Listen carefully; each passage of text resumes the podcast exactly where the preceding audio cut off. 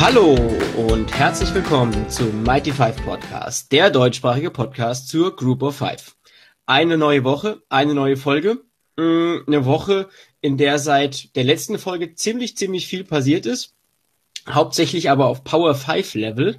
Und ja, wenn man im deutschsprachigen Raum von College Football spricht, beziehungsweise in die Podcast-Welt eintaucht, gibt es einen Namen, an dem kommt man mittlerweile nicht mehr vorbei. Er ist zwar nicht mehr alleine die Person in diesem Podcast, aber er war die Person, die das alleine gestartet hat. Und die, ja, ich glaube, das kann man definitiv so sagen, eine der Personen ist, die zu einem unfassbaren Hype ähm, im College-Football-Bereich in Deutschland beigetragen hat. Und ja, ich habe das große Glück, dieses Jahr haben wir es geschafft. Wir haben es gerade eben im Vorgespräch gesagt, letztes Jahr hat es leider nicht gepasst. Aber dieses Jahr kann ich dich willkommen heißen. Hallo, lieber Julian. Ja, moin freue mich dabei zu sein und äh, ja, da wird man ja ganz roh. Das ist ganz gut, äh, dass das Ganze hier nur ein Audioformat ist. nee, aber freut mich auf jeden Fall sehr und ja, auf jeden Fall. Also es war ja letztes Jahr einfach auch nur äh, dem, ja, mit dem Terminlichen, das äh, ist halt manchmal ein bisschen doof, aber umso mehr freue ich mich jetzt, äh, dass wir ein bisschen zur Group of Five quatschen können. Ja, und ich muss dich, wie die meisten meiner äh, Gäste am Anfang natürlich direkt wieder äh, ja, verbessern. Es heißt Mighty Five. Ähm, das stimmt, das stimmt natürlich. Hast du recht.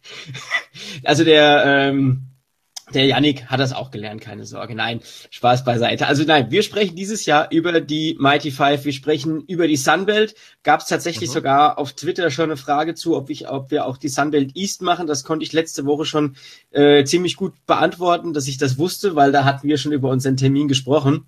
Mhm. Und ja, wir starten mit der Sunbelt East. Die Sunbelt East hat im Jahr 2020 definitiv ein Überraschungsteam parat gehabt, aber das wäre ja langweilig, wenn wir das am Anfang besprechen. Ihr werdet aber bestimmt wissen, wer das ist.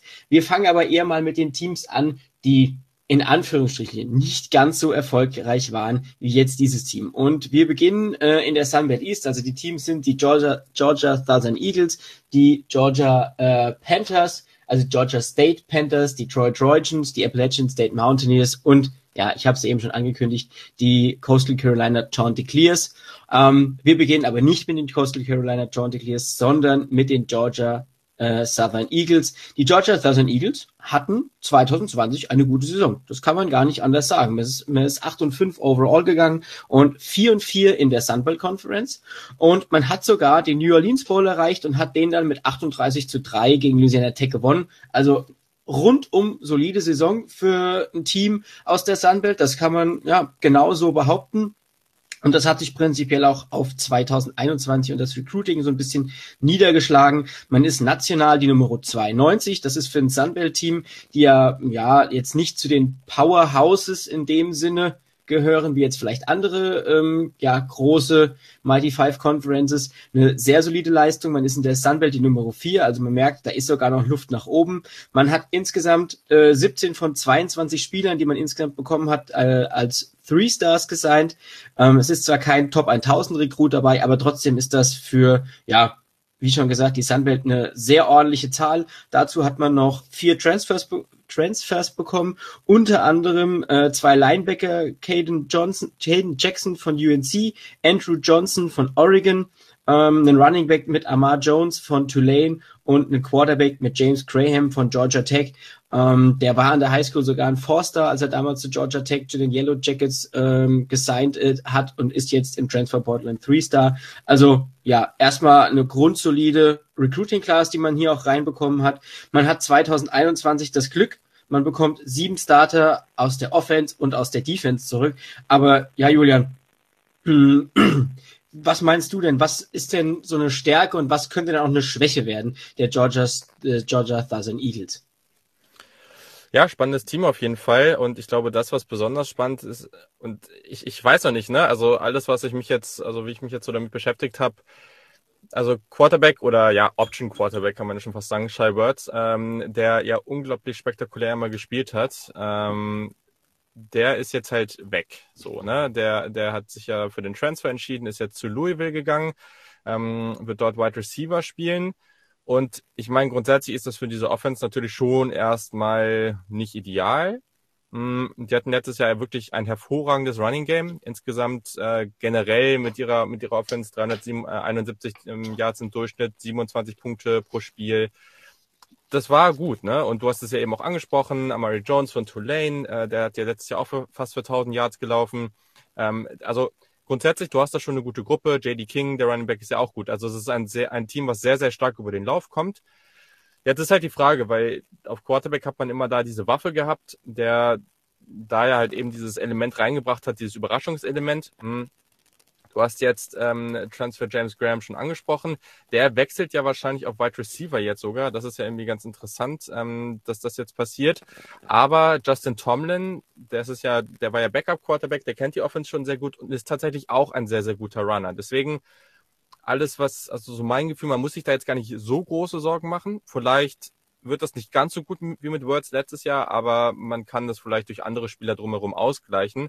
Ähm, die Defense war ja auch hervorragend, äh, war die war die Nummer eins in der in der Sunbelt, hervorragend darin Turnovers zu forcieren. Ähm, du hast gesagt, viele Starter sind zurück man, man verliert ein paar Spieler defensiv. Der beste Pass-Rusher, Raymond Johnson, ist weg. Leading Tackler, ähm, Linebacker Rashad Bird ist weg.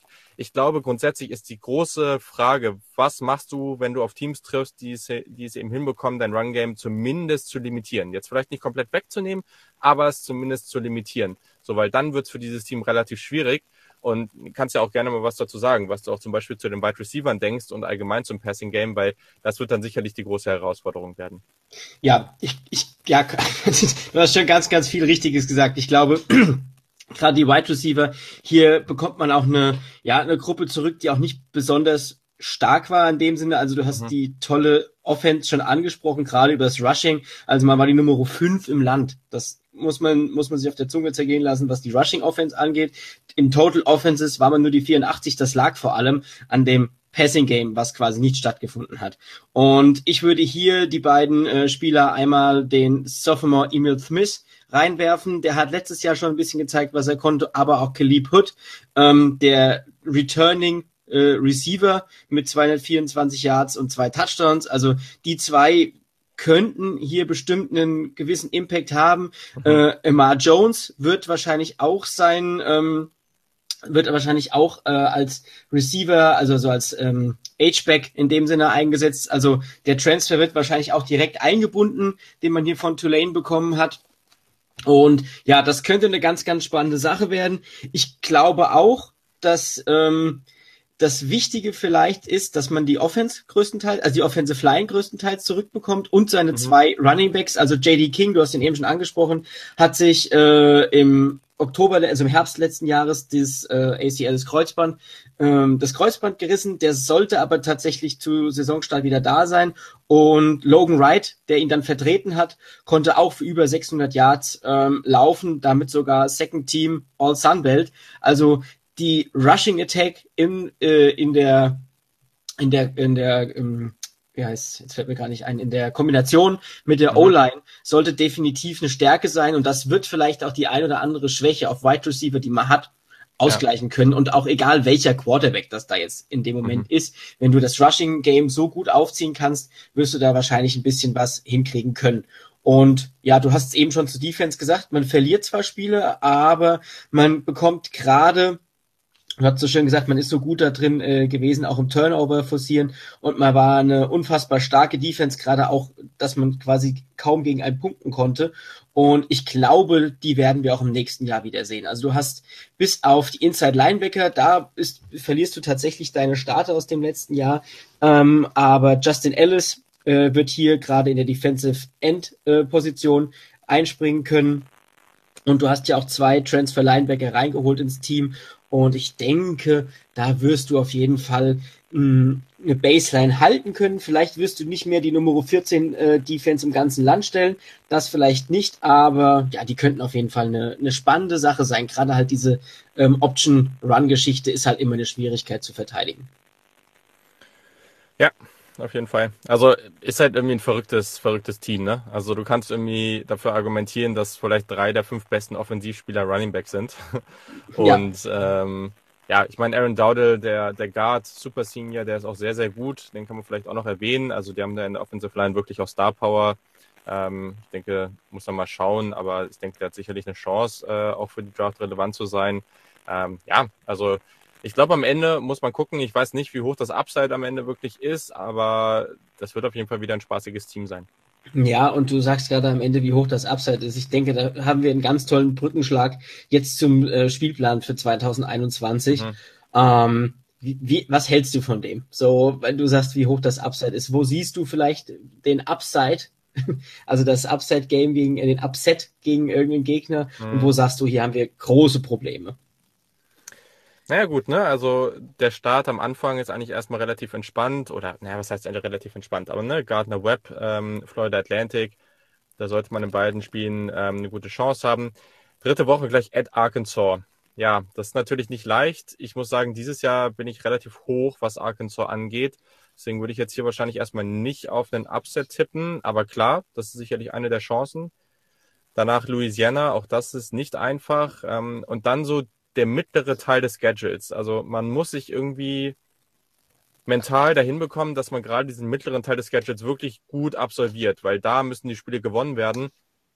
Wenn man auf die letzten vier Wochen guckt, bis auf eine Partie gegen Texas State, du hast halt Coastal Carolina, du hast BYU und du hast App State. So, das sind alles drei Spiele, bei denen ich jetzt tendenziell mal sagen würde, das wird schwierig. Und daher, also ich, ja, BYU muss man erstmal abwarten, was die jetzt ohne Zach Wilson machen. Ähm, aber mit dem Schedule ist es jetzt erstmal nicht unrealistisch, dass du deine, weiß ich nicht, sieben Siege holst und wenn du dann noch ein, zwei Überraschungen landen kannst, ja, dann kannst du vielleicht wieder in so eine ähnliche Richtung kommen wie letztes Jahr. Ja, da gebe ich dir vollkommen recht. Ich glaube, dieser Stretch im Oktober, den du hier gerade angesprochen mhm. hast, also Arkansas State, at Troy, at South Alabama und gegen Georgia State zu Hause. Also ich glaube, das sind die Spiele, wenn genau. du wieder erfolgreich spielen willst, musst du das gewinnen. Es sind vor allem auch alles vier In-Conference Games. Also es zählt dann auch noch für die, für die Conference-Wertung, also wo schließe ich am Ende in der Sunbelt ab und ich glaube, da, da musst du, da musst du die Punkte holen und ja, geh komplett mit dir und glaube, ja, es könnte keine schlechte Saison werden. Ähm, ja, man muss einfach schauen, wie das Ganze wird. Mhm. Perfekt, dann haben wir das erste Team ja schon mal kurz vorgestellt und machen weiter. Ich habe es eben das Georgia Double genannt im Vorgespräch und machen mit den Georgia State Panthers weiter. Und die Georgia State Panthers hatten auch eine absolut solide Saison in 2020. Also man hat, äh, man hat 6 und 4 overall gespielt. Also man merkt, man hatten eben ein paar Spiele mehr. Also hier ist ein bisschen mehr ausgefallen. Ähm, äh, man hat äh, in der Sunbelt einen 4 und 4 Rekord gehabt, konnte gerade in der ersten Woche äh, Louisiana an, ja, knapp an die Niederlage bringen, fast. Also man hat mhm. immer noch verloren mit nur drei Punkten, aber nichtsdestotrotz hat man hier in der letzten Saison wirklich Louisiana, also das Top-Team mit den äh, mit den äh, Chanticleers aus der Sunbelt äh, an der Niederlage ganz knapp gehabt, konnte aber auch gegen Troy gewinnen und hat auch die Stretch der letzten äh, drei Spiele gegen South Alabama, gegen Georgia Southern, also quasi das Derby und auch im Bowl gegen Western Kentucky äh, konnte man auch gewinnen. Also wirklich gerade der der Schluss war wirklich gut. Mm, das hat sich leider nicht so wirklich aufs Recruiting ausgewirkt. Ähm, auf 24-7 sind sie aktuell noch Nummer 104 und in der Sunbelt Nummer 7. Aber das habe ich, hab ich während der Recherche rausgefunden. Also es wird aktuell noch der Spieler Brylan Lanier mit in die Recruiting Class der äh, Georgia State Panthers reingerechnet. Aber der hat ähm, im Mai sein Offer unterschrieben, ist am 23.06. schon wieder ins Transfer Portal gegangen und ist seit 12.07. bei Alabama. Hm. Also das wäre der beste Recruit gewesen.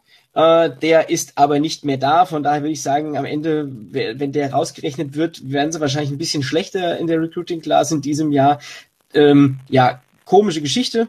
Man hat äh, 14 Recruits ohne ihn quasi äh, rekrutieren können, drei, äh, 13 mal ein Three-Star, ein Two-Star und man hat drei Transfers ins Haus bekommen unter anderem Zacchaeus Creedle, ein Wide Receiver von den UCF Knights und Shamar McCollum, ein Weakside Defensive End von Wake Forest. Aber ja, diese Geschichte mit dem äh, Brylan Lanier, die musste ich am Anfang jetzt einfach erzählen. Das fand ich so skurril, innerhalb mhm. von ein paar Wochen äh, zu äh, unterschreiben und dann direkt zu transfern. Ja, genau. Aber weiter zu 2021. Man bekommt alle elf Starter in der Offense zurück, unter anderem sein Redshirt Sophomore Cornelius Brown. Ähm, und man bekommt in der Defense auch acht Starter zurück. Also man verliert nur drei und das hauptsächlich auf Linebacker. Was glaubst du? Was sehen wir dieses Jahr von den Georgia State Panthers? Ja, spannend. Also was hier natürlich dann interessant ist und was ich dann an dem Team ja auch irgendwie ganz wirklich ganz interessant finde, ist halt, dass du hier jetzt eben und das hatten wir eben so nicht diese Quarterback Wide Receiver Kombi hast, ne? Also du hast Cornelius Brown, den Quarterback schon angesprochen. Echt spannend, mobiler Quarterback, 6'5 groß, also das ist gerade auf dem Level, ne? Also wenn du da jemanden hast, der ist mobil, ist ein bisschen größer, ähm, nimmt vielleicht auch eine gute Entwicklung, damit kannst du auf kannst du natürlich in so einer Conference auch schnell mal dahin kommen, äh, gerade so die anderen Teams auf deinem Level zu dominieren und mal gucken, ob das dann auch gegen bessere Teams funktioniert. Dazu, wie angesprochen, 6'4, ähm, 210 Junior Sam Pinkney, ähm, der ist natürlich äh, interessant, vor allem weil, wie gesagt, die haben halt auch eine gewisse Erfahrung. Ne? Der ist Richard Junior. Ähm, dazu hast du dann noch äh, Cornelius McCoy, äh, der ist Senior, ein bisschen kleinerer Wide Receiver, aber das sind halt beide ganz, ganz wichtige Spieler für diese Offense. So und alleine mit diesem Dreigespann, ähm, das ist ja äh, ja im College Football musst du ja nicht immer irgendwie das tiefste Receiver Core oder sowas haben. Selbst bei den ganz, ganz großen Unis, ne, über die wir dann bei uns im Podcast viel gesprochen haben. Letztes Jahr, ne, also weil ich natürlich immer bei Ohio State wieder dabei bin, da hast du halt einen unglaublich tiefen Wide Receiver Core, ne? Unglaublich viele Four und Five Stars und am Ende sind es trotzdem zwei Wide Receiver, die komplett dominant sind und die die größten, den größten Anteil der Yards bekommen, so, ne? Also du brauchst so zwei, vielleicht drei Wide Receiver, die wirklich dominant spielen. Und wenn dein Quarterback dann den Job richtig macht, ja, dann kann es halt auch gut funktionieren, so. Und ich glaube, hier besteht auf jeden Fall eine Chance, ähm, dass genau das, dass genau das klappt. Und dazu, und das ist natürlich dann ein ganz schönes Gegenstück in der Defensive, hatten die halt die beste Defensive, wenn es um Sacks und Tackle for Loss in der Sunbelt äh, ging. So, ne? Äh, klar, die müssen ähm, da schon zumindest ein bisschen was ersetzen, aber zumindest mal, wenn es darum ging, so an der Line und hinter der gegnerischen Line wirklich aggressiv zu sein, dann ist das stark und du hast äh, Shamar McCullum, den Wake Forest Linebacker, angesprochen. Der hatte auch 24 Tackles, 2 Sacks und 6,5 Tackle for Loss. Also das wird sicherlich nicht schaden. Ich denke, da, das ist schon mal eine spannende Kombination. Das Team hat sicherlich auch ein paar Schwächen, aber gleichzeitig äh, gibt es hier schon mal was, worauf man gucken kann und sagen kann, jo, ähm, damit kann man so weitermachen.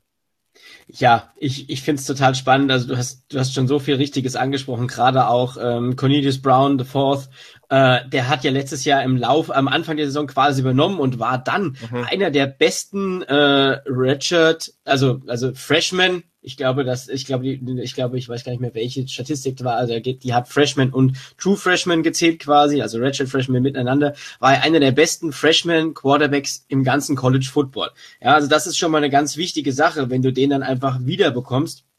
Und der hat, nur um das mal zu untermauern, für knapp 2300 Yards, 17 Touchdowns äh, und äh, bei 10 Interceptions geworfen. Gerade für einen jungen Spieler ist das eine wahnsinnige Hilfe. Du hast die beiden Receiver Pickney und McCoy schon angesprochen die sind wieder da. Dann bekommt er seinen äh, Star Running Back quasi zurück mit Destin Coates. Also der hat auch ähm, knapp 1000 Yards, also der hat 769 Yards und unter anderem in fünf von neun Spielen über 100 Yards gehabt. Also der ist auch wieder dabei. Das heißt, du hast nicht nur die Passing Attack da, sondern auch die Rushing Attack.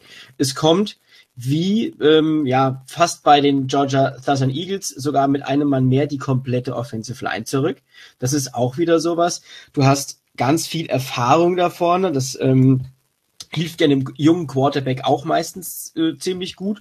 Und du hast schon erwähnt, du hast eine der stärksten Defensive, äh, Defensive Lines vor allem in der äh, Sunbelt gehabt. Also die haben nur 3,9 Yards per Carry äh, gegen den ähm, Lauf abgegeben und dazu noch 34,6 eingesammelt. Und damit waren sie mit Coastal Carolina die Leader in der Sunbelt. Ja, das ist einfach brutal. Ja ich habe es eben schon gesagt, du verlierst hauptsächlich auf äh, Linebacker. Du verlierst quasi zwei Outside-Linebacker-Starter, unter anderem John Stretchen. Ähm, der ist zu South Carolina transferiert. Aber ja, das wird man wahrscheinlich mit unter anderem dem Wake Forest Defensive End ersetzen können. Und was vor allem wichtig ist, du bekommst deine Cornerback- und Safety-Gruppe wieder. Also die Spieler mhm. sind alle wieder da. Du hast mit Antavius Lane ähm, deinem Safety Sophomore, also auch noch ganz jung, dein Interception Leader zurück mit vier Interceptions im letzten Jahr. Du hast mit Hedrick Willis deinen Sack Leader zurück mit sechs Interceptions im letzten Jahr. Du hast die gesamte Defensive Line zurück. Also hier ist ganz, ganz viel Erfahrung zurück und ich glaube, dann wird man wahrscheinlich diesen Ausfall auf Linebacker in diesem Sinne, ja, auffangen können, weil man im restlichen Team so viel Gutes dabei hat. Und ja, wenn man überlegt, Mm, dieses Team war vor ein paar Jahren echt noch nicht wirklich so gut und Sean Elliott, der Head Coach, hatte ihnen ein ganz anderes Gesicht gegeben und ja, wir werden es ja nachher sehen, wie gut du sie siehst, wenn wir unser Abschlussranking von der äh, Sunbelt East machen. Aber ja, die könnten wirklich, wirklich spannend sein und könnten viele überraschen, einfach vor dem Hintergrund, dass sie so ein erfahrenes Team sind, so viel Erfahrung zurückbringen. Und wir hatten es in den letzten Folgen mit den anderen Gästen, hatte ich es immer wieder. Erfahrung zurückbringen ist nicht immer gut, aber Erfahrung zurückbringen, wenn du schon gut warst, ist eine tolle Sache. Und ich glaube, das können wir gerade über die Offense sagen. Oder würdest du da widersprechen? Nö, gar nicht. Also das ist ja was, ne? Also der eine kritische Punkt, den ich jetzt hier ansprechen würde, sind definitiv die Turnover, die man hatte. Also 20 Stück in 10 Spielen sind halt zu viele. Aber auch hier wieder, ne? Also das ist halt ein junger Quarterback. Also auch jemand, der eben nicht nur in der Pocket steht, sondern der halt auch ein bisschen läuft. So. Und wenn du halt dich, ich sag mal in Anführungszeichen, aus diesem sicheren Rahmen äh, deiner Pocket viel bewegst, und auch jemand bist, der vielleicht an der einen oder anderen Stelle mal ein bisschen mehr Risiko eingeht, dann, dann wird das passieren. So, es, ich denke, das ist nicht so schlimm. Das, was jetzt passieren muss, ist, dass er daraus lernt und da ein bisschen abgezockter wird. Und wenn das dann klappt, dann können sie hier auch offensiv den nächsten Schritt gehen. Ähm, ja, und defensiv, also hast du alles angesprochen, ne? Auch Cornerback äh, Quavian White, äh, der Senior, der ist ja auch so, gerade gegen Shifty Receiver ist der ja auch super spannend, ähm, auch ein super Returnman. Also die haben schon einiges da rumlaufen, so, ne? Also da würde ich mir eigentlich gar nicht so große Sorgen machen. Das, was jetzt passieren muss. Und dann, glaube ich, ist das so ein Team, was hier vielleicht so, ja, so ein bisschen das diesjährige Überraschungsteam der Sunbelt sein könnte, wenn halt der Quarterback ähm, mit dieser Wide Receiver Gruppe so den nächsten Schritt machen kann. Ja, definitiv. Und auch, auch das ist ja wirklich, du sagst es schon, großer Typ, der halt auch mal aus der Pocket rausgeht. Da passiert dann einfach mal so ein, so ein Fumble oder halt auch die Interception, gerade als junger Quarterback, wenn man dann vielleicht nicht die Defense gerade mal richtig liest. Das kommt ja auch mit der Erfahrung einfach. Mhm. Also es kommt ja, die wenigsten kommen ja in die, in, ins College Football und sind sofort ein Star und machen keine Fehler. Ich glaube, da kenne ich ganz, ganz wenige nur aus dem College Football, die das geschafft haben. Und selbst ein Trevor Lawrence hatte schlechte Spiele. Ähm, ja, und ja, wir haben gesagt, Überraschungsteam, was meinst du zum, äh, zum Sketchen? Einfach oder sagst du, uff, der könnte äh, hart werden? Ja, ich glaube, das äh, zweite trifft's ganz gut, ne? Also du spielst in der ersten Woche zu Hause gegen Army, okay. Danach auswärts at North Carolina. Das ist natürlich ein richtiges Brett, also wirklich, wirklich schwierig. Danach Charlotte, okay, ähm, das ist sicher, sicherlich ein Spiel, was du gewinnen solltest, wenn du was reißen möchtest. Danach at Auburn. Also man hat sich so diese Power 5 Teams da reingeholt, alle auswärts und äh, ja, gleich halt so zwei Teams, die ja, also, keine Ahnung, das ist natürlich jetzt nicht auf dem aller, allerhöchsten Niveau, aber ich meine, North Carolina will ja schon auch jetzt gerade so im letzten Jahr von Sam Howell dann ganz weit oben mit, mitspielen. Und bei Auburn muss man jetzt mal abwarten, aber das sind halt schon echt zwei Bretter, die sie sich da reingeholt haben. Da, da wirst du halt in diesem Non-Conference-Schedule nicht besonders viel mitnehmen können oder es wäre eine enorme Überraschung.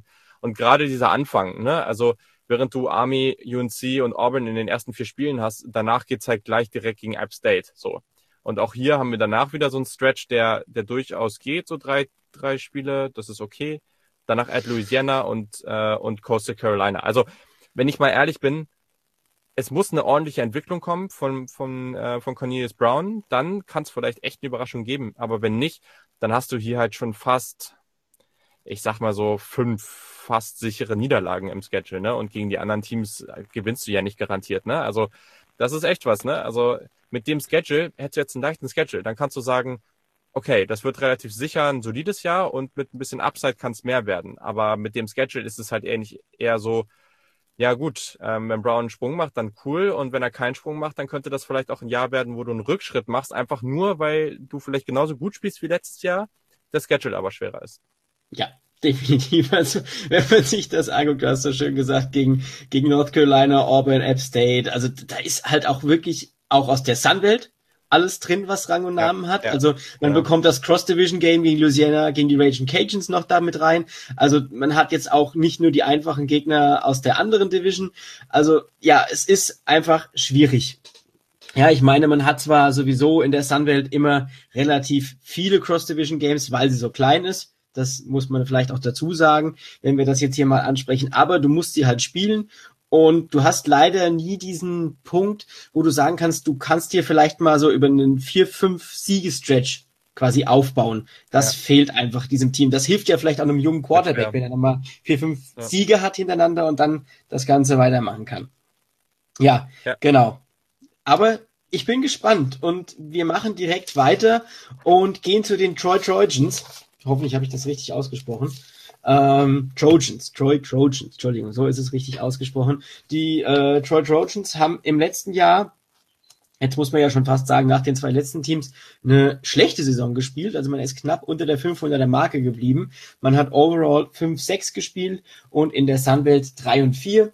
Mm, ja, also da waren jetzt keine äh, irgendwelchen Upset äh, Siege dabei, aber auch keine Niederlagen, wo man gesagt hat, Mensch, das darf dir nie passieren. Es war zwar knapp immer mal wieder, also man hat äh, gegen Middle Tennessee nur mit drei verloren, gegen Georgia Southern nur mit sieben verloren, aber dann waren auch solche Niederlagen mit äh, 48 zu 7 gegen BYU mit drin oder ein ähm, 10 zu 47 gegen Appalachian State. Gegen Coastal Carolina konnte man in einem äh, punktereichen Spiel mithalten lange, hat dann äh, 42 zu 38 verloren.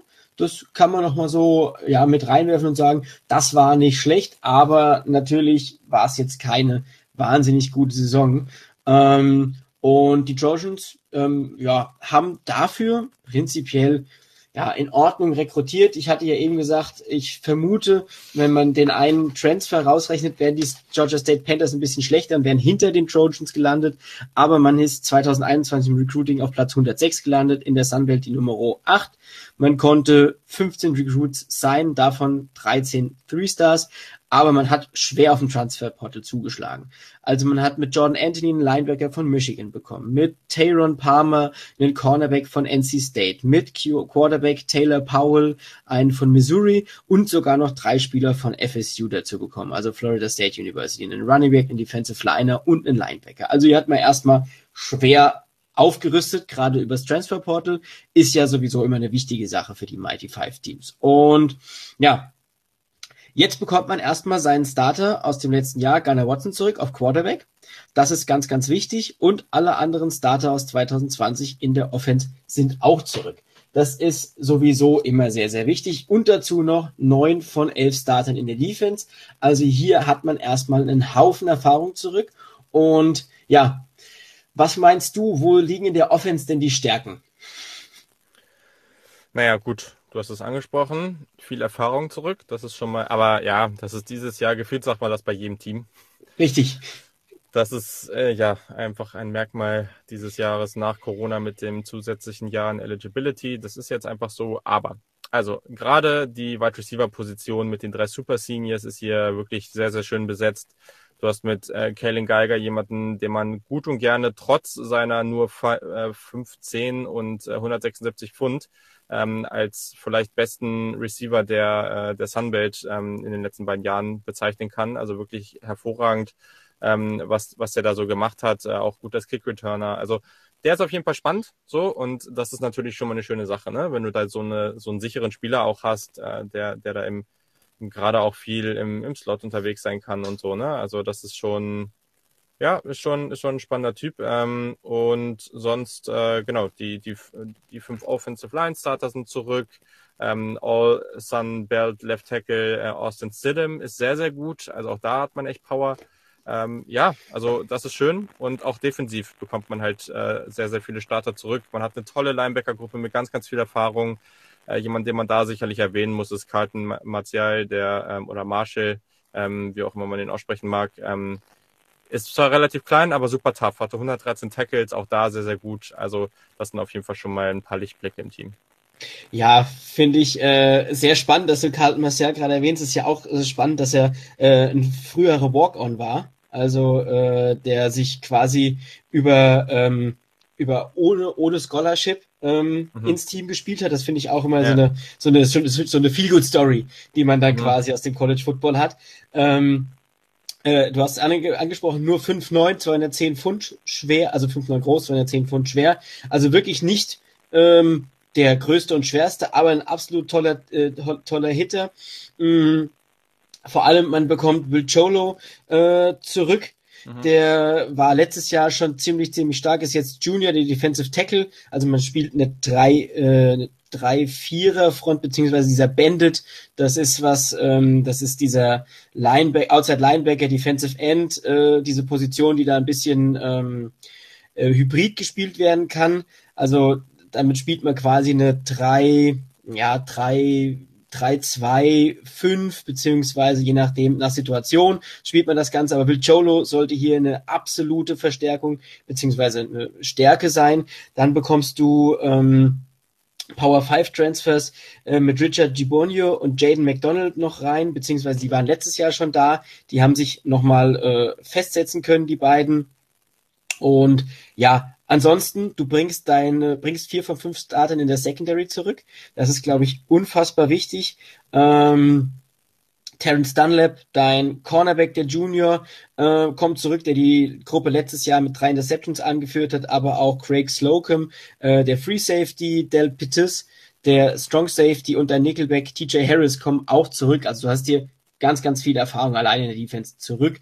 Und man war letztes Jahr im Mittelfeld des College Football. Also man war in den meisten Kategorien in den 60ern und am Ende ist man in Total Defense auf Platz 61 gelandet. Ich glaube, das ist eine absolut äh, ja solide Sache und da ist es auch wieder gut, du bekommst viel Erfahrung zurück und ja, du hast es schon angesprochen, es wird ja nicht weniger, wenn wir auf die Offense gucken. Und was ich ganz spannend fand, was man jetzt so gelesen hat, äh, Gunnar Watson, der letztjährige Starter, auch für knapp 1200 Jahr, äh, 2100 Yards geworfen, 70 Prozent der Bälle angebracht, also eigentlich eine wirklich, wirklich mhm. gute äh, Percentage, äh, was die Completion angeht. Ähm, der scheint aber trotzdem äh, im Spring Practice den ein oder anderen Rap äh, mit dem First Team gesplittet zu haben, mit dem, äh, mit dem Transfer Tyler Powell. Also das ist tatsächlich gar nicht so sicher, dass er startet. Mhm. Mm, und Manche sagen jetzt natürlich, es ist blöd, wenn dein letztjähriger Starting Quarterback da nicht den sicheren Job hat, aber am Ende ist es, finde ich persönlich, keine schlechte Situation, wenn du aus zwei guten Spielern wählen kannst und am Ende für das Team den besten Spieler nehmen kannst. Und ich glaube, hier wäre ein Augenmerk drauf zu richten und um deine ja, Lobeshymne auf die Wide Receiver noch ein bisschen zu untermauern. Die drei, also die ähm, Seniors Kalen Geiger, Reggie Todd und Trey Eford, haben in den letzten zwei Jahren zusammen 3549 Yards und 25 Touchdowns gefangen. Also das ist eine verdammt gute Gruppe und ja, da kann man wirklich drauf gespannt sein.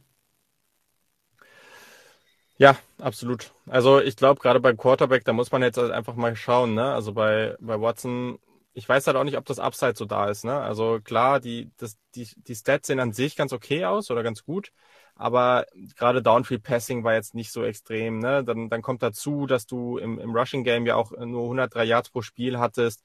Ähm, die müssen glaube, auch für diesen Quarterback müssen sie gerade vielleicht auch übers Running Game so ein bisschen Konstanz reinbringen. Ich glaube nicht, dass der in der Lage ist, das Team alleine zu tragen. Und dann, ja, dann kommen halt so ein paar Dinge noch dazu. Ne? Also ich glaube, hier bei den anderen beiden Teams, die wir davor hatten, ich glaube, da sehe ich schon noch ein bisschen mehr Potenzial hier, die haben defensiv relativ wenig Interceptions gehabt, ähm, auch viele Rushing Yards zugelassen. Ne? Also das, das war ja auch sehr, sehr auffällig, dass das ein Schlüssel war. Also in den Spielen, in denen sie sehr viele Rushing Yards zugelassen haben, da haben sie dann halt auch verloren. So. Also das waren ja, so, jetzt konnte man ja relativ gut daran absehen. so Und deswegen, also da müssten sie sich unbedingt verbessern. Und das war jetzt halt eben bei Georgia State schon spannender, glaube ich. Also da konntest du, oder da sehe ich zumindest auf Quarterback irgendwie mehr Upside und das, das fehlt mir hier noch ein bisschen. Ja, da kann ich auf jeden Fall mitgehen. Ähm, wir hatten ihn noch gar nicht erwähnt, wer letztes Jahr so ein bisschen der Rising Star war und am Ende sich auf Running Back durchgesetzt hat, war Kimani Vidal, äh, ein Freshman, im, also dieses Jahr ist er quasi immer noch Freshman, äh, aber der hat sich da ein bisschen äh, durchsetzen können. Ja, das ist tatsächlich immer sehr verwirrend in ja, ja. Äh, ein oder anderen, je nachdem, wo man liest, muss man immer erst nochmal ja, gucken, ob es jetzt der Freshman eigentlich ist oder in dem diesjährigen, ich habe ein Jahr Eligibility mehr. Ähm, ja, aber nichtsdestotrotz, ich glaube, das wird ganz, ganz spannend. Ähm, ich habe es eben nochmal erwähnt, du hast das auch mit den, mit den Turnovern angesprochen. Äh, ich denke, da werden wir auch Taron Palmer, den NC State Cornerback, äh, nochmal ins Auge nehmen müssen, beziehungsweise der wird vielleicht schon den ein oder anderen Snap spielen können und wird da helfen können. Aber ansonsten gehe ich da so ein bisschen mit. Es fehlt mir vielleicht ein bisschen die Fantasie, wie am Ende da mehr rauskommen kann wie bei anderen Teams. Und jetzt gucken wir doch mal direkt dann, wenn wir da sagen, was, wo kommen wir am Ende bei raus auf den Spielplan.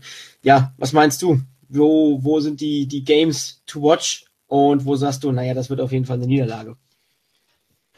Ja, was spannend natürlich ist, gleich in der Woche zwei hast du natürlich die Situation, dass du als zumindest im letzten Jahr relativ schwache Rush-Defense ähm, auf den Quarterback triffst, in Malik Willis äh, bei Liberty, der natürlich sehr, sehr dynamisch unterwegs ist der jetzt auch nochmal in, in seinem vermeintlich, oder nee, nicht nur vermeintlich, das, der ist ja, glaube ich, schon Richard Senior oder so, ähm, in seinem letzten Jahr dann unbedingt nochmal zeigen will, was er jetzt drauf hat, äh, und um sich dann halt für die Draft zu empfehlen. Und deswegen, also das ist so das schwere Spiel in den ersten Wochen.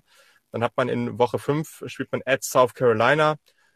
Ich glaube, also ehrlich so, wenn man sich ein äh, natürlich gibt es ein paar, aber es gibt, äh, South Carolina gehört sicherlich zu so einer Gruppe an Power 5 Teams, die man schon durchaus ähm, für, zu einem Upset bekommen kann. So, also halte ich jetzt hier nicht völlig für unrealistisch. Gleichzeitig at South Carolina jetzt in einem Jahr, wo wir wieder äh, 100% Capacity haben, gibt auch einfachere Atmosphären, in denen man spielen kann. Also das ist auf jeden Fall schon ein richtiges Brett. Ähm, und dann spielt man eben auch at äh, Costa Carolina, man hat Louisiana und App State bei sich zu Hause. Okay, cool. Ähm, aber ja, ist jetzt kein super einfacher Schedule, das würde ich jetzt nicht sagen. Aber gerade wenn wir jetzt im Vergleich zum letzten Team sehen, dann ja gut, dann, dann ist das doch, ist das doch besser. Ja, das stimmt. Ich glaube, du hast solche Pflichtsiege wahrscheinlich gegen Southern äh, oder auch gegen ULM, aber sonst wird es trotzdem schwierig. Ich glaube, da gehe ich mhm. auch so ein bisschen mit. Also ja, South Carolina ist immer noch ein großes Team und ist immer noch ein großes Programm und wird eine schwierige Saison für die Troy Trojan, äh, für die Troy Trojans, so ist es richtig ausgesprochen. Und ja, jetzt kommen wir natürlich zu den zwei Teams, die auch wahrscheinlich den meisten deutschen äh, College Football, ähm, ja, College Football äh, Fans bekannter sind. Und wir fangen mit dem bis zum letzten Jahr quasi Dauerabonnementsieger in der East Division an. Und das sind, und das ist ja auch mein, ja, heimlicher, äh, meine heimliche Liebe, die Appalachian State Mountaineers. Mm, die App State Mountaineers hatten in 2020 ein schwieriges Jahr. Das kann man nicht anders sagen. Also der Quarterback äh, Zach Thomas hatte immer mal wieder Probleme. Ja. Mm, man hat eigentlich nur drei Spiele verloren.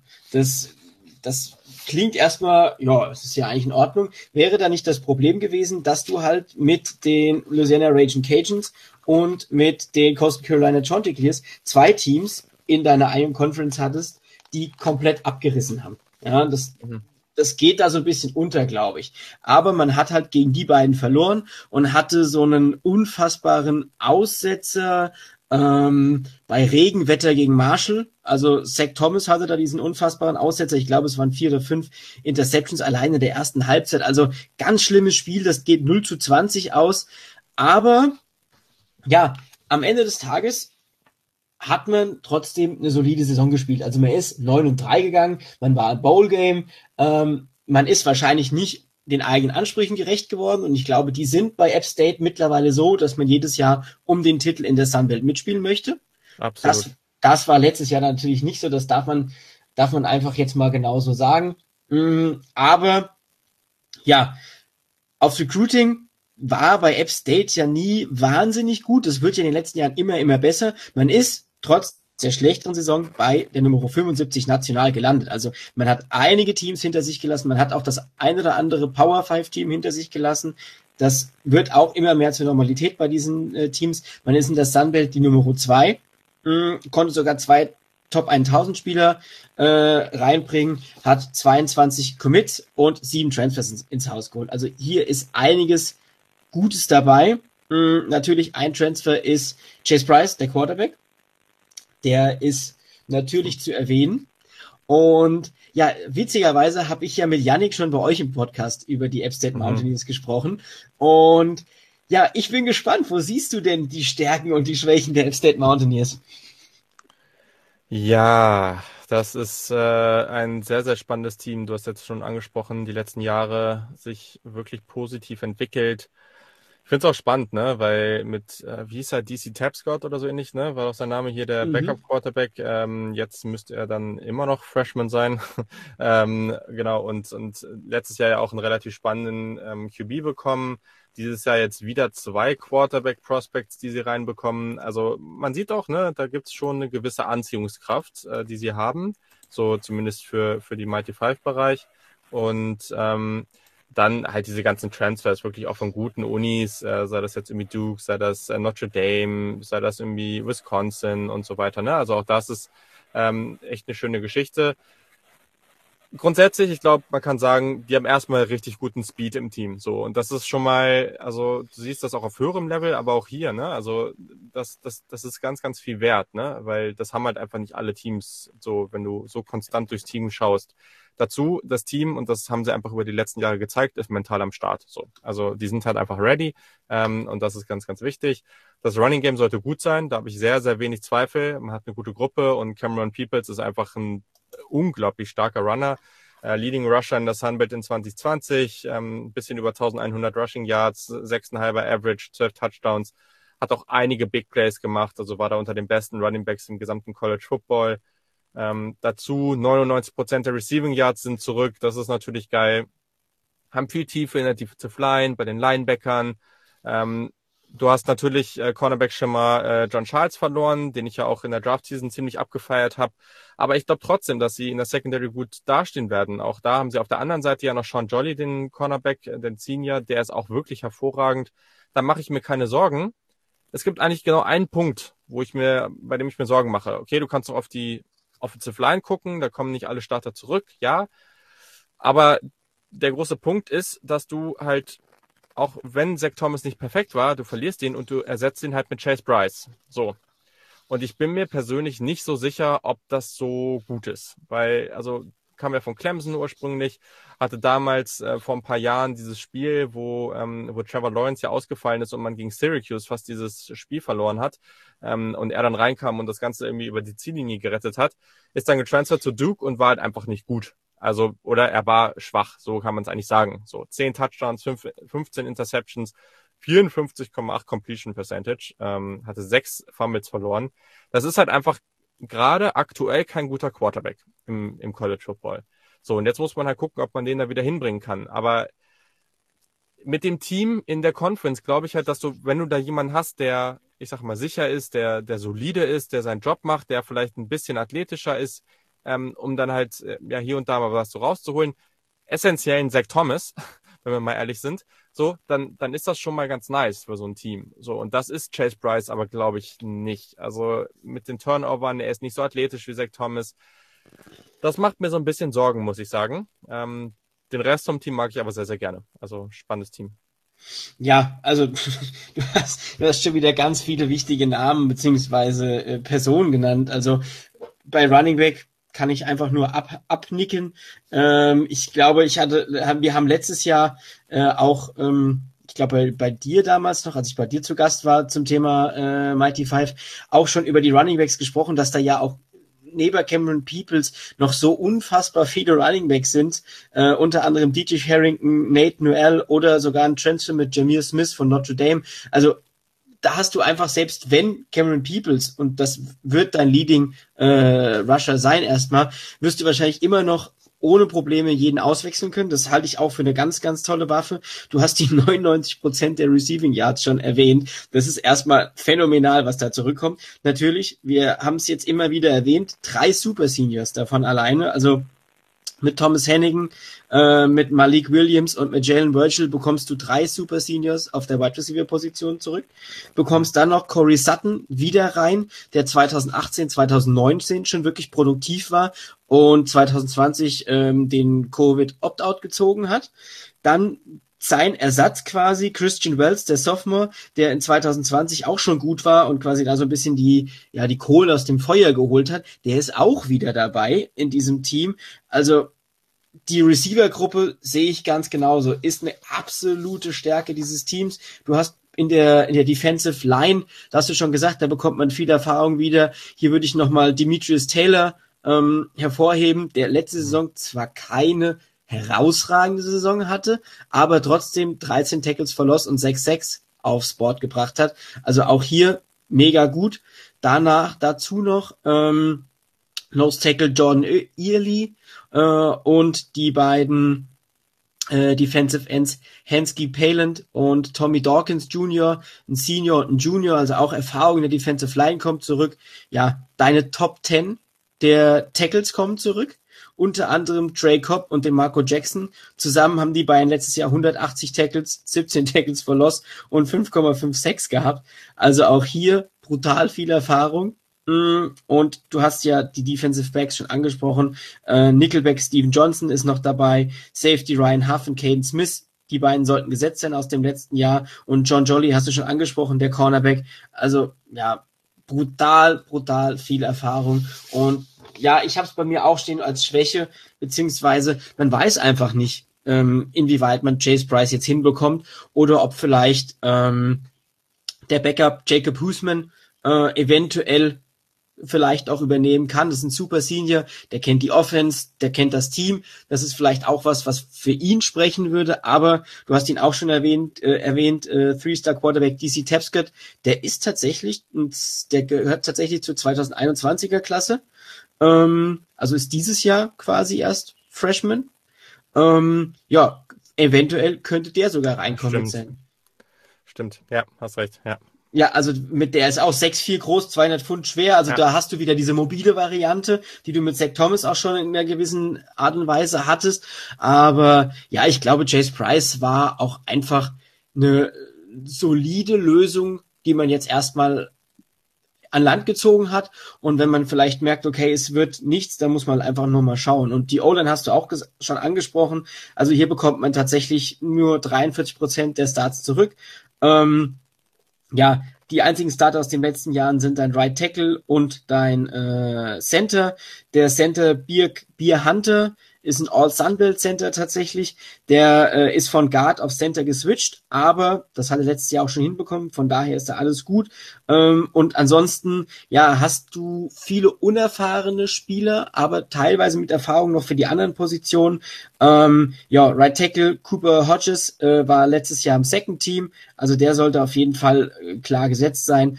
Und dann geht man aktuell, aktuell davon aus, dass der Transfer von Western Carolina, also Herr Helms, in der, auf der Right Guard Position gesetzt sein sollte und auf Left Tackle und auf Left Guard. Ja, da schlagen sich ein paar Spieler dran, um hier mal vielleicht einen Blick auf einen jungen Spieler zu werfen. Jaden Lindsay, der Freshman, der werden hier tatsächlich auch schon ähm, ja Chancen beziehungsweise ja die Chance eingeräumt, dass er sogar starten könnte ähm, auf einer der beiden Positionen und ich glaube, wenn ich die große unbekannte Quarterback wäre, würden wir hier definitiv von einem ja, Top 25 Team, Top 30 Team mhm. im College Football sprechen. Aber wir haben sie schon angesprochen und sie ist einfach da. Wir wissen nicht, was wir von Chase Price bekommen und ja, da muss man auch einfach mal sich jetzt den Spielplan anschauen, weil der wird nicht einfach in diesem Jahr. Aber sag mal, wo siehst du denn da so ein schweres Spiel? Ja, ist jetzt äh, nicht so schwierig. Also ich muss auch nochmal dazu sagen, klar, ich habe Bryce jetzt gerade ein bisschen äh, schlecht äh, geredet, aber am Ende ist es immer noch ein, ich glaube, Forster Quarterback gewesen aus der Highschool. Ne? Also natürlich hat er irgendwo Talent. Also das kann natürlich jetzt auch sich mal mit so einer ganz neuen Umgebung, ähm, nicht mehr Power 5, kann sich das natürlich auch positiv entwickeln.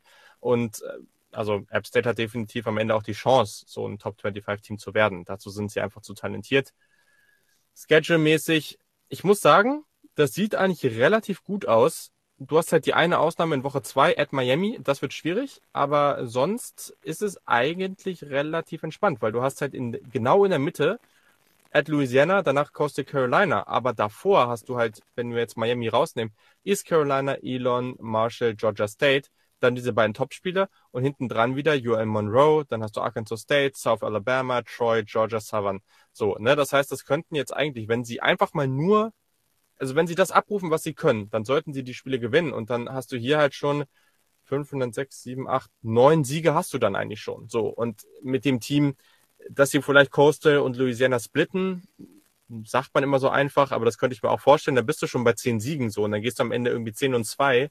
Ähm, das ist natürlich erstmal ein gutes Jahr so. Und ähm, das, das Problem, was ich daran jetzt sehe, ist, dass du halt Chase Bryce ist für mich halt hm, wie sage ich das jetzt am besten so? Das ist für mich, glaube ich, so ein bisschen wie bei den Carolina Panthers und Sam Darnold. Also ich kann irgendwie gerade nicht so richtig sehen, dass das einfach so ganz okay wird. So. Also ich habe irgendwie das Gefühl, das wird dann irgendwie überraschend gut oder das wird irgendwie ganz katastrophal. Und das Szenario, was ich gerade ausgemalt habe, ist halt irgendwie, ja, das wird ganz solide, so, weil ähm, das kann sogar noch besser werden, wenn Chase Bryce auf einmal das zeigt, was man sich immer von ihm erhofft hat. Das kann aber natürlich auch schlechter werden, wenn er wieder sehr, sehr viele Turnover hat. Ne? Dann, wir haben eben über genug Teams geredet. Ne? Du spielst halt dann gegen Georgia State in der Woche vor Louisiana und Coastal Carolina. Das kann natürlich auch so ein Trap-Game sein, weil du mit dem Kopf schon äh, bei den beiden Top-Spielen danach bist. So, das äh, ist nicht, also ist oder auch Georgia Southern ganz am Ende. Ne? Also vielleicht ist die Saison irgendwie abgeschlossen. Es geht nicht mehr um so richtig viel klar, ne, in dem Fall ist es dann natürlich das Rivalry Game, also dementsprechend wird es wahrscheinlich eher nicht vorkommen, aber ne, du weißt, was ich meine. Also das äh, ist sicherlich nicht einfach. Ja, definitiv. Ist, ist keine, keine einfache Geschichte. Ich glaube auch der, der, der große, äh, der große Neckbreaker, beziehungsweise ja, da, wo deine Saison sich entscheidet, ist die Mitte der Saison. Du hast die zwei Spiele at Louisiana und gegen Coastal Carolina angesprochen. Man kann natürlich gegen Miami gewinnen. Äh, das wäre eine tolle Sache, aber ich glaube, at Miami wird da schwierig. Aber ich habe hier auch stehen, so neun, acht, neun Siege sollten drin sein. Und ja, vielleicht gewinnst du ja noch, ähm, du hast so schön gesagt, den Split. Äh, also du gewinnst eines der beiden Spiele äh, bei Louisiana und Coastal Carolina und schon bist du bei zehn Siegen. Und ich finde, damit wärst du ein legitimer Anwärter auf die Top 25 mit 10 und 2 in der Saison. Ähm, da wird es wahrscheinlich schlechtere geben. Du hattest einen Power 5 Gegner dabei, hast wahrscheinlich zwei hohe Gegner aus der Mighty Five dabei mit Louisiana und Coastal Carolina und ja, es hängt alles an Chase Price. Halt mir das bitte so fest. Mhm. Ja. Ja, und jetzt kommen wir zu der Mannschaft, die uns, glaube ich, alle begeistert hat. Ich glaube, du warst auch äh, sehr begeistert von dieser Mannschaft. Äh, Yannick und ich haben sie im letzten Jahr als abgeschlagenen Letzten der ähm, der Sunwelt äh, deklariert, konnten nicht mal mehr den Namen aussprechen. Äh, aber das hat sich natürlich geändert. Sie sind in allem Mund, äh, in aller Munde die Mullets aus ähm, Coastal Carolina, die Coastal Carolina Chanticleers. Ähm, ja, was ein Team im letzten Jahr. Ähm, ich, ich glaube, hier nehmen wir uns auch mal die zwei Sekunden noch am Anfang, dass du auch noch mal was zu dieser Saison sagen kannst. Aber 2020 war der absolute Wahnsinn. Grayson McCall als Quarterback hat uns alle begeistert, hat wahrscheinlich in, im Zusammenspiel mit Zach Wilson äh, eines der Top-Spiele in 2020 geliefert. Mhm. Einfach von der Atmosphäre und von, von der Kurzfristigkeit. Also wer das nicht mehr im Kopf hat, man hat, äh, ich weiß gar nicht mehr, welches Spiel ausgefallen ist. Auf jeden Fall hat man dieses, dieses Spiel ganz kurzfristig gescheduled, BYU gegen Coastal Carolina. Ich glaube, BYU war schon quasi im Bus äh, ist losgefahren und da war das Spiel noch gar nicht offiziell. Äh, ja, die haben, die haben äh, ihr, ihr Equipment, äh, weil das muss ja immer länger fahren, ne? Also das ist ja, das wird ja dann irgendwie äh, im, im größeren Truck dann dahin gebracht. Äh, das haben sie schon losgeschickt, äh, über Nacht hinzufahren, ähm, ohne wirklich zu wissen, äh, ob das Spiel wirklich stattfinden wird oder nicht. Das war völlig verrückt. Ja, also völlig verrücktes Team. Ähm, und jetzt würde ich dir da tatsächlich nochmal ganz kurz das Wort geben, bevor wir zu 2021 kommen. Ja, crazy, ne? Also hat so niemand mit gerechnet und ich meine, die Kombi aus diesem, aus diesem Turf, auf dem die spielen, ne? die, das Mindset des Teams. Ähm, ich muss sagen, dieses ganze Wrestling-Mindset, was die dann auch aus ihrer Kabine immer so äh, man in Videos gesehen hat, äh, muss ich sagen, dass äh, das ist irgendwie nicht so ganz mein Ding, aber ähm, darum geht's ja gar nicht. Auf dem Feld waren die halt einfach unglaublich spaßig, haben dieses Spread-Option-Offense da gespielt, äh, die, die auch an vielen Stellen analysiert wurde, was total interessant war und, und ja, irgendwie die Kombination daraus, dass sie auch als Passing-Team gut waren, aber gleichzeitig dann eben schon nochmal ähm, einige andere Elemente mit reingebracht haben. Das war gut. Du gewinnst am Anfang erstmal gleich solide deutlich gegen Kansas. Das ist natürlich lustig. Ähm, in, in Woche vier äh, bei, bei Louisiana, die damals an 21 standen und ja, auch durchaus ein bisschen Hype hatten. Also ich kann mich daran erinnern, dass wir in der letzten Offseason oder Preseason besser einige Male über äh, die Raging Cajuns gesprochen haben. Ähm, Gewinnstag gegen App State, so auch das nochmal heftig. Und ich muss sagen, dieses BYU-Spiel, ich habe mich zwar erwischt, wie ich irgendwie für BYU war, ähm, auch einfach aus dem Grund, weil ich einfach wollte, dass Zach Wilson da nochmal seinen Hype so ein bisschen bestätigen kann, was er meiner Meinung nach auch irgendwo getan hat. Aber was Coastal Carolina da von der Taktik her gemacht hat, wie sie BYU auch ausgebremst haben, indem sie ihnen ganz, ganz wenig Possessions gegeben haben und also diese Atmosphäre in dem Spiel, ne, das war so crazy. Also dieser letzte Drive, der ja auch völlig verrückt war von Zach Wilson und sie sind ja dann gefühlt, ich glaube, an der Zwei-Yard-Linie oder sowas gescheitert, als die Zeit ausgelaufen ist. So und ich habe so gezittert, ne? Also das, das, das sind so diese Spiele für mich, die den College Football ausmachen. So, wenn, wo du irgendein ja, was heißt random Spiel? Es war ja kein random Spiel, weil es waren zwei Top 25 Teams, aber ein Spiel, was jetzt gar nicht so auf dem höchsten Level, das ist nicht irgendwie, was weiß ich, Alabama, Georgia und da wird Wochen drauf hingefiebert, sondern es ist irgendwie ein Spiel zwischen vielleicht auch zwei kleineren Unis, äh, die in der Bombenatmosphäre gegeneinander spielen und einfach so eine Spannung daraus gemacht wird und äh, Spieler zu Helden werden, die man vielleicht vorher gar nicht so auf dem Schirm hatte und so und das macht den College Football aus und also ich, ja, so nervös war ich, glaube ich, in Spielen, in denen ich selber keine Stakes hatte, also wo ich jetzt äh, persönlich erstmal kein Lieblingsteam dabei hatte, echt selten und das hat schon richtig, richtig Laune gemacht. Klar, am Ende ärgerlich, dass du im Bowl dann äh, in Overtime gegen Liberty verlierst, äh, aber grundsätzlich halt einfach eine hervorragende Saison. Ja, und ich glaube, so ein Loss ist dann zwar schade gegen Liberty, aber mit in, in der Overtime ist das ja auch, das zeigt ja auch, wie spannend und wie, ja, Voll. wie eng dieses Spiel auch wieder war. Also da hat einfach letztes Jahr alles gepasst. Und äh, ich habe irgendwo hier die Tage gelesen, mh, hm, Jamie Chatwell hat gesagt, ja, es war ein bisschen schade, dass sie erst, äh, dass sie, dass sie quasi dieser Hype Train so über das Jahr ins Rollen gekommen ist, weil aufs Recruiting in 2021 hat sich natürlich noch gar nicht so gut ausgewirkt. Mhm. Weil man ist am Ende nur auf 82 äh, gelandet, äh, in der Sunbelt die Nummer 3. Man hat natürlich immer noch äh, drei Top 1000 Spieler sein können äh, 19 äh, Commits insgesamt, davon 16 Three Stars äh, und ähm, vier Transfers ins Haus holen können. Aber er hat ja gesagt, naja, dafür sieht's für die nächsten Jahre ganz gut aus und 2022 ist man aktuell auf Platz 54. Also da ist man natürlich noch ein bisschen weiter nach vorne, da wird sich natürlich auch noch ein bisschen was ändern. Aber nichtsdestotrotz ist das für ein Team, was ich glaube 2014 nee, 2017, 2014, äh, erst in die, in den FPS-Bereich gekommen ist, eine wahnsinnig tolle Leistung. Das darf man einfach nicht vergessen. Und ja, das Schöne an der ganzen Geschichte ist, du hast es eben gesagt, wie die mit ihrer Spread Offense, the Triple Option, den, äh, den College Football begeistert haben. Man bringt einfach neun von äh, elf Startern zurück. Man mhm. verliert äh, nur einen Wide Receiver und Running Back CJ Marable und ansonsten dein Quarterback, deine Offensive Line, dein Tight End, die kommen alle komplett wieder zurück. Und in der Defense sieht's nicht schlechter aus. Also auch die Defense, man muss sich das mal überlegen, die waren letztes Jahr die Nummer 31 national von allen Defenses. Wo verliert man auch nur Teron Jackson, in Anführungsstrichen natürlich nur, weil das war schon einer deiner besten Edge Rusher. Der ist jetzt weg. Aber auch da kommen super, super viele Starter zurück. Und wir haben ihn eben schon angesprochen, Grayson McCall, letztes Jahr als Redshirt Freshman eine wahnsinnige Saison gespielt. Also der äh, war der Passing Leader sowieso ist auch ähm, Sunbelt äh, Conference Player of the Year geworden. Also nicht nur Offensive Player of the Year, sondern der Spieler des Jahres in der Sunbelt. Da merkt man einfach, was das für eine spannende Saison von ihm war. Ist mit knapp 2500 Yards, 26 Touchdowns und drei Interceptions, also auch statistisch eine wahnsinnige Saison gewesen für ihn. Und kleiner Fun Fact, dadurch, dass CJ Marable weg ist, ist er auch der beste Returning Rusher, weil er hat nämlich auch noch 569 Yards und sieben Touchdowns als Rusher oben drauf gepackt. Und das sollte eine Riesenstärke sein. Und wo glaubst du, liegt noch mehr Stärke in diesem Team?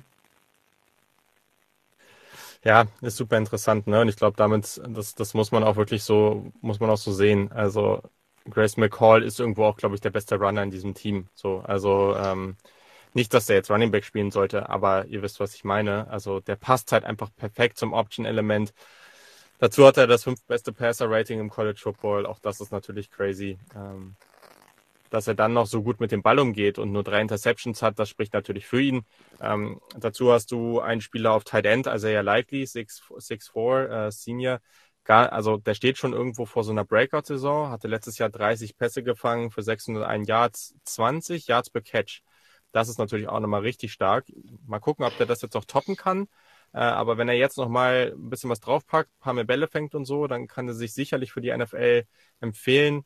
Ähm, ja, dann Outside Linebacker, Jeffrey Gunter, Richard Senior, ähm, 6'4, 260 Pfund, 6,5 Sacks, 12,5 Tackle for Loss, das gute Returner in, in der Secondary, vor allem dann Senior, die, die Jordan Strong, war All First Team ähm, oder First Team All Conference, so rum. Das ist schon richtig gut. Ich glaube, man darf das jetzt nicht unter den Teppich kehren, dass Running Back CJ Maribel, der wirklich gut war, weg ist und vor allem Taron Jackson, der ist auch in der sechsten Runde zu den Eagles gegangen in der Draft das darf man, also das, das wird schon nicht so einfach, aber was halt cool ist, ist dazu, du hast ja auch Javon Healy ähm, auf, auf Senior, äh, auf Senior, auf Wide Receiver, der Senior so rum, ähm, du hast dann halt auch schon wieder eine echt gute Basis so, ne? Und wenn du dann halt schaust, dass du dann irgendwie eine gute Offensive Line hast, äh, McCall hat seine Spieler, die er anspielen kann auf Wide Receiver, die wirklich gut sind. Und dann, klar, auf Running Back, du wirst da wen finden, das wird schon irgendwie laufen. Aber McCall ist eben selber sehr, sehr, sehr athletisch, deswegen mache ich mir da überhaupt keinen Stress.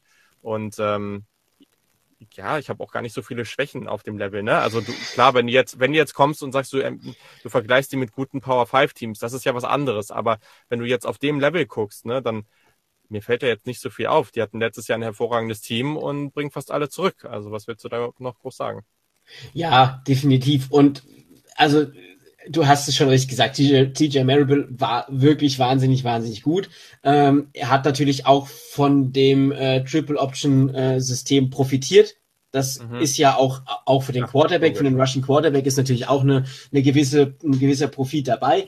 Ähm, trotzdem möchte ich auch nochmal Reezy White und Jamari Jones erwähnen, die beiden letztes Jahr auch schon gut waren. Also die das, das ist immer so ein bisschen heruntergefallen.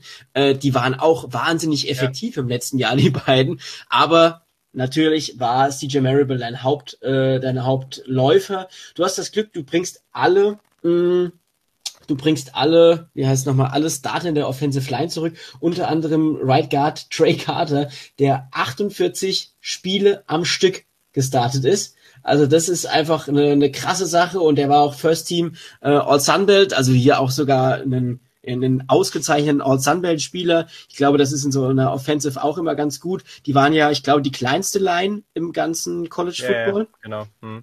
Äh, nichtsdestotrotz haben sie super gespielt.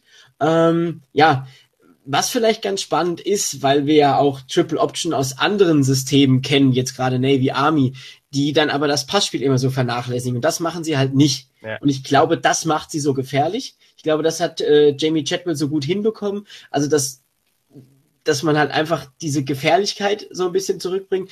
Wen ich noch erwähnen muss, weil ich ihn unfassbar feier, ist Teddy Gallagher, äh, den Senior Mike Linebacker, den sie haben. Mhm. Bei Gallagher muss ich immer an die eine Serie denken. Die fällt mir dann gerade nicht mehr ein, ähm, mit dieser äh, ein wenig ähm, nicht gut sozialisierten Familie aus den USA. Die heißen nämlich auch Gallagher. Äh, aber das ist ein ganz witziger Dude äh, mit seinen mit seinen blonden mit seinem blonden ähm, mit seiner blonden Matte hinten raus. Also ja, du hast es eben schon gesagt, diese Wrestler-Mentalität ist jetzt nicht deins, aber wer mal witzige Videos auch auf Instagram sehen will, sollte sich wirklich den äh, Kanal der Coastal Carolina Chanticleers angucken. Es ja. ist ein Blick wert. Ähm, ist einfach eine witzige Truppe. Ich glaube, die haben auch einfach viel Spaß. Ähm, und so ein gutes Gefühl im Team, das bringt auch natürlich dich irgendwo ein bisschen zurück. Ähm, wen ich jetzt noch erwähnen würde, wäre CJ Brewer. Ähm, der Defensive Tackle, der letztes Jahr auch ähm, äh, ziemlich gut was an Sex sammeln konnte, unter anderem mit Jeffrey Gunter sind das die beiden Top äh, Returner mit jeweils 6,5 Sex und The John Strong, dein Cornerback, der letztes Jahr fünf Interceptions gefangen hat, auch eine wahnsinnige Leistung in dem Sinne, dass man auch so viel ähm, defensive äh, Turnover produzieren konnte teilweise. Ja, der sollte spannend sein.